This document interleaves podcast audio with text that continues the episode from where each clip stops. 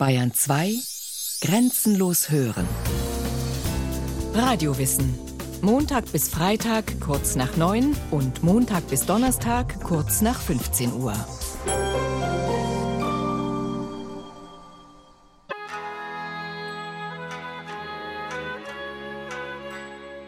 Unterm Pflaumenbaum, zart seidenblau beflügelt, singen die Grillen.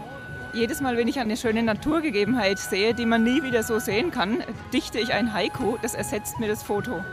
Großstadt, Menschen, die Bäume der Zivilisation, Seelen, die sich finden. Ich habe heute zum ersten Mal davon gehört. Ich liebe die Natur, ich liebe aber auch die Stadt und für mich sind Menschen manchmal der Ersatz für Natur. Ja, ich bin mir nicht sicher, weil das mit diesen Silben, da habe ich Probleme. Also ich habe jetzt mir geschrieben, Sommerabend rot, über den Bergen weiße Schleier, Tränen im Gesicht. Sommertag, von vielen Menschen umgeben. Interessantes gesehen. Ich habe dieses Beispiel in mir wirken lassen und das ist jetzt dabei rausgekommen. Fast 60 Menschen haben am Wettbewerb in München teilgenommen und Haiku gedichtet. Die meisten von ihnen probierten es zum ersten Mal. Denn die japanischen Kurzgedichte kennt man bei uns noch nicht lange. In Japan, wo diese kürzeste Lyrikform der Welt erfunden wurde, verfasst man schon seit über 500 Jahren Haiku. Und dennoch, nicht nur bei uns, sondern auch im fernen Osten streiten sich Dichter und Philologen immer noch darüber. Was ist überhaupt ein echtes Haiku?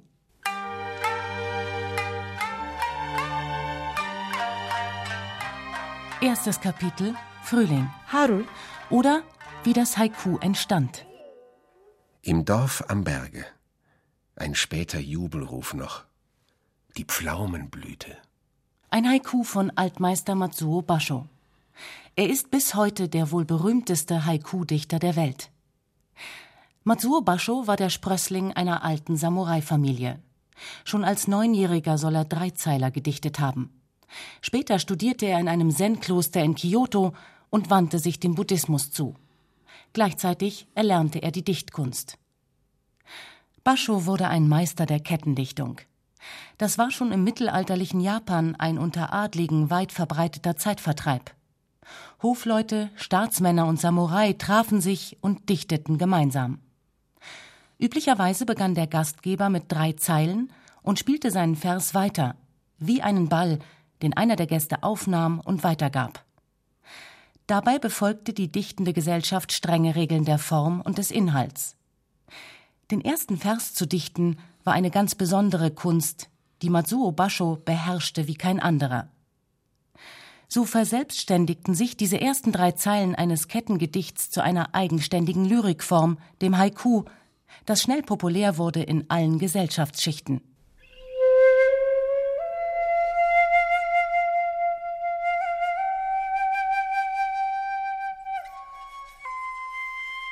Bascho war schon zu Lebzeiten eine Art Haiku-Star. Martin Berner, Leiter der Deutschen Haiku-Gesellschaft, den stelle ich mir schon so wie ein Buru vor. Also der hatte immer Leute um sich und da ist also viel diskutiert und zusammen sicher auch gefeiert worden.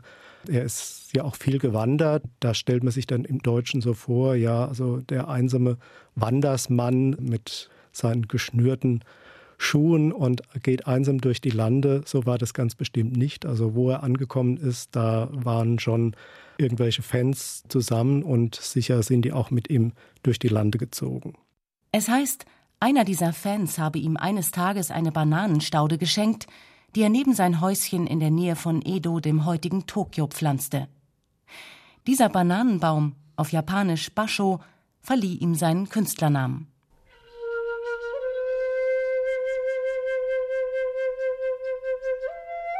Bascho eröffnete eine Haiku-Schule. Und tatsächlich wurden viele seiner Schüler ebenfalls berühmte Dichter. Auf die Formregeln von damals berufen sich Haiku-Dichter und Kreise bis heute. Da ist einmal die vorgeschriebene Silbenzahl. Erste Zeile fünf Silben, zweite Zeile sieben, dritte wieder fünf. Das klingt streng, ist aber nachvollziehbar, wenn man sich die japanische Sprache genauer anschaut.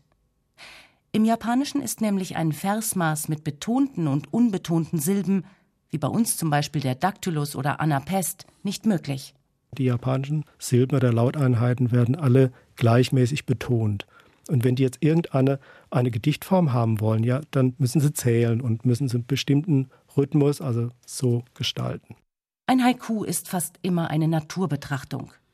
Trotzdem muss es nicht unbedingt ein Naturgedicht sein, wie man lange Zeit bei uns glaubte. Da liegt also ein großes Missverständnis zugrunde. Schon im klassischen Japan war das Haiku kein Naturgedicht, sondern ein Jahreszeitengedicht. Also es gibt auch Texte von Basho, da kommt keine Natur vor, aber dieser Bezug zu den Jahreszeiten, das ist also wirklich in, in, im klassischen japanischen Haiku ganz, ganz wichtig und zentral. Deshalb sind Bashos Gedichtbände und Haiku-Anthologien bis heute fast immer in vier Kapitel eingeteilt. Frühling, Sommer, Herbst und Winter. Das Allerwichtigste jedoch, ein Haiku ist schlicht. Basho selbst hat gesagt, um ein Haiku zu schreiben, werde ein drei Fuß großes Kind. Ein Kind betrachtet die Dinge unvoreingenommen. Keine verkopften Vergleiche, keine intellektuellen Gedankenschlenker. Auch Gefühle des Dichters gehören nicht in die 17 Silbengedichte. Es sei denn, sie entstehen erst beim Leser. Kurz und schlicht muss es sein. Alles Weitere bleibt dem Leser überlassen. Was also ist ein Haiku? Hubertus Thum, einer der berühmtesten deutschen Haiku-Dichter, versucht eine erste Antwort. Das ist ein Fenster zum Meer. Man schaut hinaus und sieht etwas, was vielleicht nicht so furchtbar strukturiert ist am Anfang, aber es nimmt immer mehr Formen an und man kann es schließlich ausdrücken. Es ist ein Fenster zum Meer.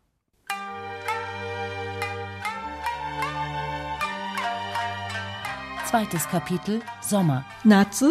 Oder wie sich das Haiku gewandelt hat. Er sieht mich an, der Frosch. Aber was macht er für ein Gesicht? Wie jede Literaturform wandelte sich auch das Haiku mit seinen Autoren. Kobayashi Issa warf etwa 100 Jahre später einige von Bashos Regeln über den Haufen. Er hatte keine Scheu davor, sich selbst zum Thema zu machen. Oft handeln seine Haiku von kleinen Tieren, denen er sein Mitgefühl ausdrückt. Frösche, Schnecken oder Glühwürmchen und Issa zeigte einen fast kindlichen Sinn für Humor. Das ist erstaunlich, denn sein Leben war hart und klingt fast wie ein trauriges Märchen.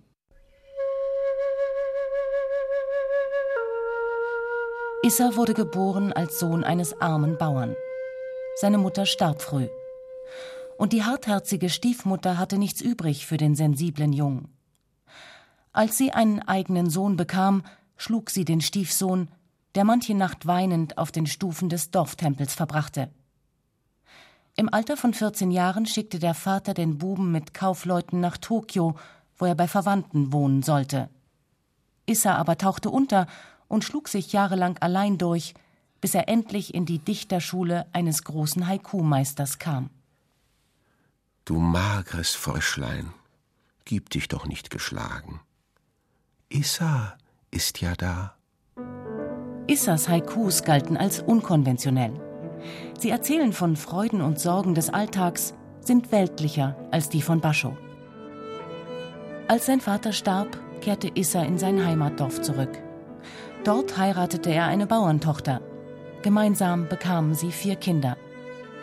Drei Söhne starben jedoch schon im Säuglingsalter und schließlich, im Alter von zweieinhalb Jahren, auch die einzige geliebte Tochter. Dann starb seine Frau. Trotz der schweren Schicksalsschläge steckt in den Haiku von Issa ein Augenzwinkern, das es bei Bascho noch nicht gegeben hat. Pass auf, Heuschreck, dass du mir nicht den schönen Tau in Scherben trampelst. Geblieben ist aber auch bei ihm der deutliche Bezug zur Jahreszeit. Kein Wunder, sagt die japanische Dichterin Yuko Murato. Die Jahreszeiten sind untrennbar für uns, also von der Poesie. Im Laufe der Zeit hatten sich Unmengen von Wörtern etabliert, mit der Japaner eine bestimmte Jahreszeit verbinden, sogenannte Kigo. Das konnten Früchte, Farben, Tiere oder Geräusche sein. Ein solches Kigo musste in jedem Haiku vorkommen. Ja, es entstanden ganze Wörterbücher für Haiku-Dichter. In diesen Jahreszeitenhandbüchern finden Sie dann also bestimmte Begriffe und da ist dann auch vermerkt, welcher große Dichter hat dieses Wort in welchem Zusammenhang verwendet. Also praktisch ist es so eine Selbstvergewisserung der poetischen Tradition und da hat es eine ganz große Funktion im Japanischen. Martin Berner, der Leiter der Deutschen Haiku-Gesellschaft, hat bei einem internationalen Haiku-Workshop selbst erlebt, welche Bedeutung die Wörterbücher für japanische Dichter haben. Wir Europäer, da waren dann zum Teil auch Leute aus anderen europäischen Ländern dabei, wir haben so unseren Blick schweifen lassen, was ist denn draußen so los und was für eine Stimmung könnte ich denn jetzt mal einfangen, wie geht's mir denn gerade? Und die Japaner, die haben ihre in ihren dicken dicken dicken Wälzern geblättert, was ist denn das das Jahreszeitenwort für den heutigen Tag? So und äh, darauf äh, haben sie dann ihr Haiku aufgebaut. Die Zeiten, in denen nur Staatsmänner und Samurai die Kunst des Haiku betrieben, sind schon lange vorbei.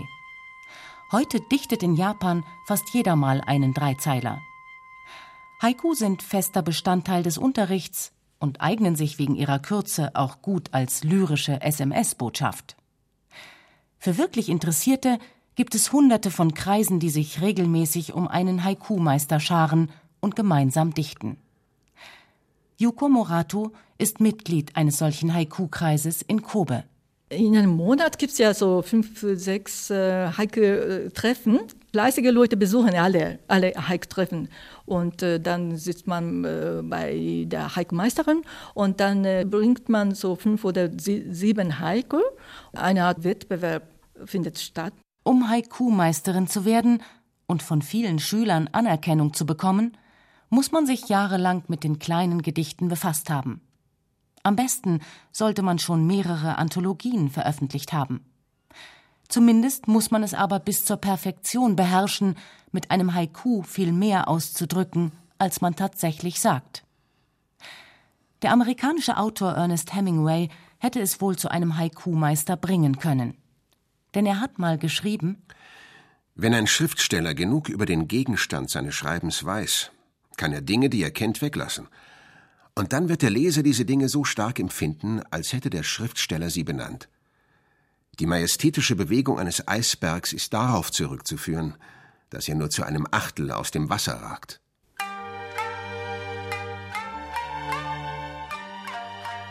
Drittes Kapitel Herbst. Okay. Oder als das Haiku in den Westen kam. Schrippen holen. Zum ersten Mal wieder raschelt der Weg. Gerd Börner hat dieses Berliner Haiku geschrieben und er zeigt damit deutlich, der japanische Dreizeiler ist im Westen angekommen. Der erste deutsche Dichter, der versuchte, ein Haiku zu schreiben, war Rainer Maria Rilke in einem Brief von 1920.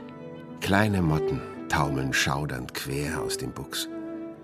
Sie sterben heute Abend und werden nie wissen, dass es nicht Frühling war. Wer die strengen Formregeln des japanischen Dreizeilers kennt, wird sagen, das ist doch kein Haiku. Noch nicht einmal die Silbenzahl stimmt. Aber es war der Anfang. Und seitdem verbreitete sich das kleine Kunstwerk auch bei uns. Übrigens, die Silbenzahl fiel sowieso irgendwann dem Kulturschock zum Opfer, den das kleine Gedicht im Westen erlebte. Hubertus Thum, einer der berühmtesten deutschen Haiku-Dichter, erzählt von seinen ersten mutigen Veröffentlichungen. Damals schrieben die meisten Leute, die Haiku schrieben, nach dem klassischen Versmaß, also fünf, sieben, fünf Silben. Während in äh, Amerika und in Japan schon längst die ganzen Fans und Haiku-Fanatiker viel kürzere Haiku schrieben. Und da habe ich mal in äh, einer Werkstatt ein Haiku platziert, nach dem Ehekrach der Mond, der Mond. Und es gab einen ungeheuren Aufstand und die Leute haben sich beschwert. Also da ist einer, der will noch äh, mehr Avantgardist sein als die Avantgarde. Der Streit um die Silbenzahl im deutschen Haiku hält bis heute an. Das Kernproblem ist dabei einfach die Übersetzung, denn die japanische Sprache ist nicht nur grammatikalisch vollkommen anders aufgebaut als die deutsche, auch ihre Lauteinheiten sind nur schwer mit unseren Silben zu vergleichen. Das, was bei uns eine Silbe ist, das ist oft ungleich länger als die japanische Lauteinheit. die aus einem Konsonanten und einem Vokal besteht. Ja, und da streiten sich dann auf der ganzen Welt die Leute, wie ist das denn, wenn man diese Form in andere Sprachen überträgt? Da äh, diskutieren sie sich die Köpfe heißen, manche streiten sich da auch ganz bitterlich.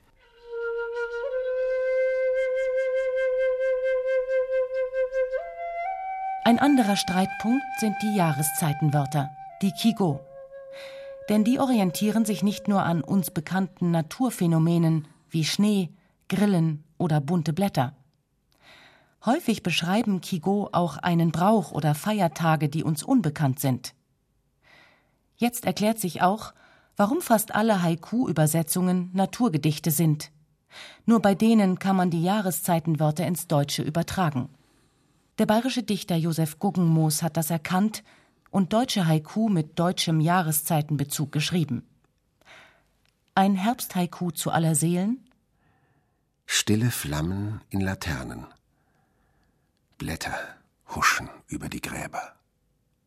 Die japanische Haiku-Dichterin Yuko Morato, die Haiku auf Japanisch und auf Deutsch verfasst, schlägt sogar vor, deutsche Kigo zu etablieren.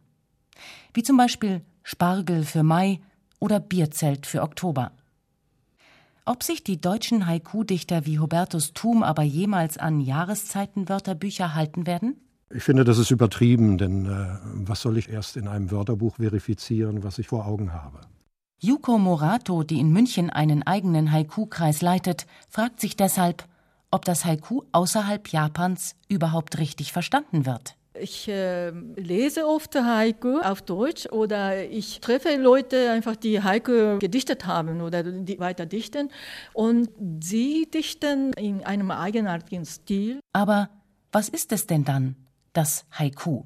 Was Haiku ist, das kann man nicht aus den Worten erklären. Und äh, da muss man also mit uns zusammen Haiku dichten und in der Sitzung zusammen äh, über die Haiku diskutieren. Und das tut man auch in Japan so. Die Meister erklären, was, äh, welches gutes Haiku und welches nicht. Ob mit oder ohne Meister. Auch in Deutschland wollen jetzt immer mehr Menschen dem Geheimnis des Haiku auf die Spur kommen. Die Deutsche Haiku-Gesellschaft hat mittlerweile fast 200 Mitglieder. Dichtwettbewerbe werden ausgeschrieben und Haiku-Publikationen wie der Sperling von Hubertus Thum haben von Jahr zu Jahr mehr Abonnenten. Ich glaube aber nicht, dass es äh, je ein Genre in der deutschen Literatur werden wird. Dazu fehlt dann eines. Ich glaube, richtig verstehen und richtig begreifen und richtig erfassen kann es nur der, der selbst einschreibt. Und das sind dann immer noch zu wenige. Viertes Kapitel Winter. Fouilleux oder das Geheimnis des Haiku. Das Schweigen der Glocken. Tiefer Schnee. Hubertus Thum schreibt seit fast 40 Jahren Haiku. Manchmal mehrere am Tag. Ich gehe irgendwo spazieren und sehe eine Szene und das Haiku ist da. Ich muss es vielleicht noch etwas ausformen. Das kann manchmal sehr lange dauern.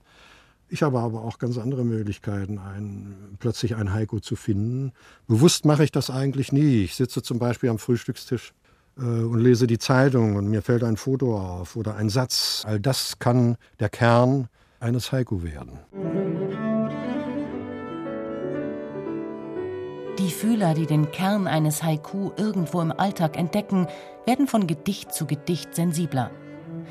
Die Menschen verändern sich, wenn sie ihre Haiku-Fühler ausstrecken und sich intensiv mit den kleinen Gedichten beschäftigen. Es ist eine Erziehung des Herzens. Und es ist auch eine ästhetische Erziehung, so wie man sich beim Betrachten oder beim Anfertigen von Bildern, von Aquarellen zum Beispiel, eine neue Sehgewohnheit zulegt. So legt man sich also auch durch das Schreiben von Haiku neue ästhetische Anschauungen zu. Und es ist auch so, dass es über vieles hinweg hilft. Es ist wie Musik. Es gibt Leute, wenn sie von Problemen gefangen sind, Mozart einschalten oder Bach. Und andere schreiben dann halt Haiku. Nicht umsonst ist es so, gerade in Japan, dass viele japanische Haiku-Schreiber auch ein sehr hohes Alter erreichen. Aber warum? Wird man als Haiku-Schriftsteller wieder zum drei Fuß großen Kind, wie Basho vor vielen hundert Jahren schrieb? Oder lernt man, die ganz unmittelbaren, einfachen Dinge wieder wahrzunehmen und ihren Sinn zu erkennen? Auch Yuko Morato hat sich verändert, seit sie Haiku schreibt. Wenn man Haiku dichtet, dann lernt man Distanz, Distanz zu sich selbst zu gewinnen. Denn äh, man muss sich auch immer von außen betrachten.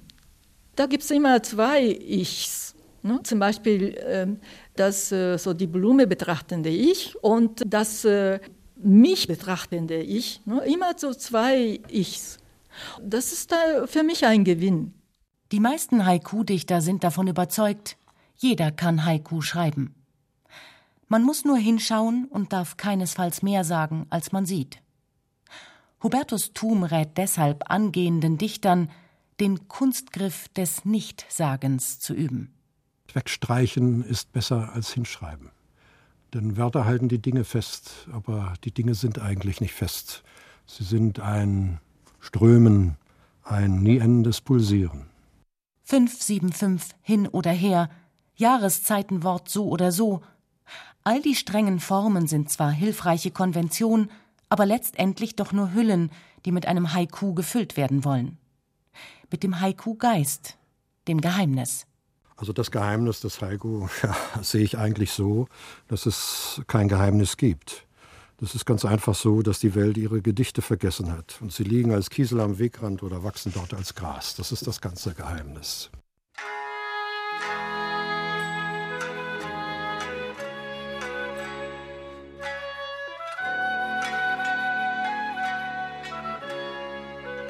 Die fünfköpfige Jury des Haiku-Wettbewerbs in München legt bei ihrer Auswahl des besten Haiku großen Wert auf den Kunstgriff des Nichtsagens aber auch auf die traditionelle Form. 17 Silben, Kigo und schlichter Stil. Das sind Mindestanforderungen. 96 eingereichte Gedichte haben sie gemeinsam gelesen und besprochen und sich auf einen Dichtmeister 2008 geeinigt. Gewonnen hat äh, Herr Bröll-Werner Geschenkte Rose. Achtlos liest sie sie zwischen Party-Restgeschirr. Darin steht nichts vom Gefühl des äh, Dichters, aber zwischen den Zeilen dann äh, empfindet der Leser doch Emotion und äh, Gefühl und dass man sein Gefühl nicht direkt ausdrückt. Das ist sehr schön, finde ich. Geschenkte Rose. Achtlos ließ sie sie zwischen Party-Restgeschirr.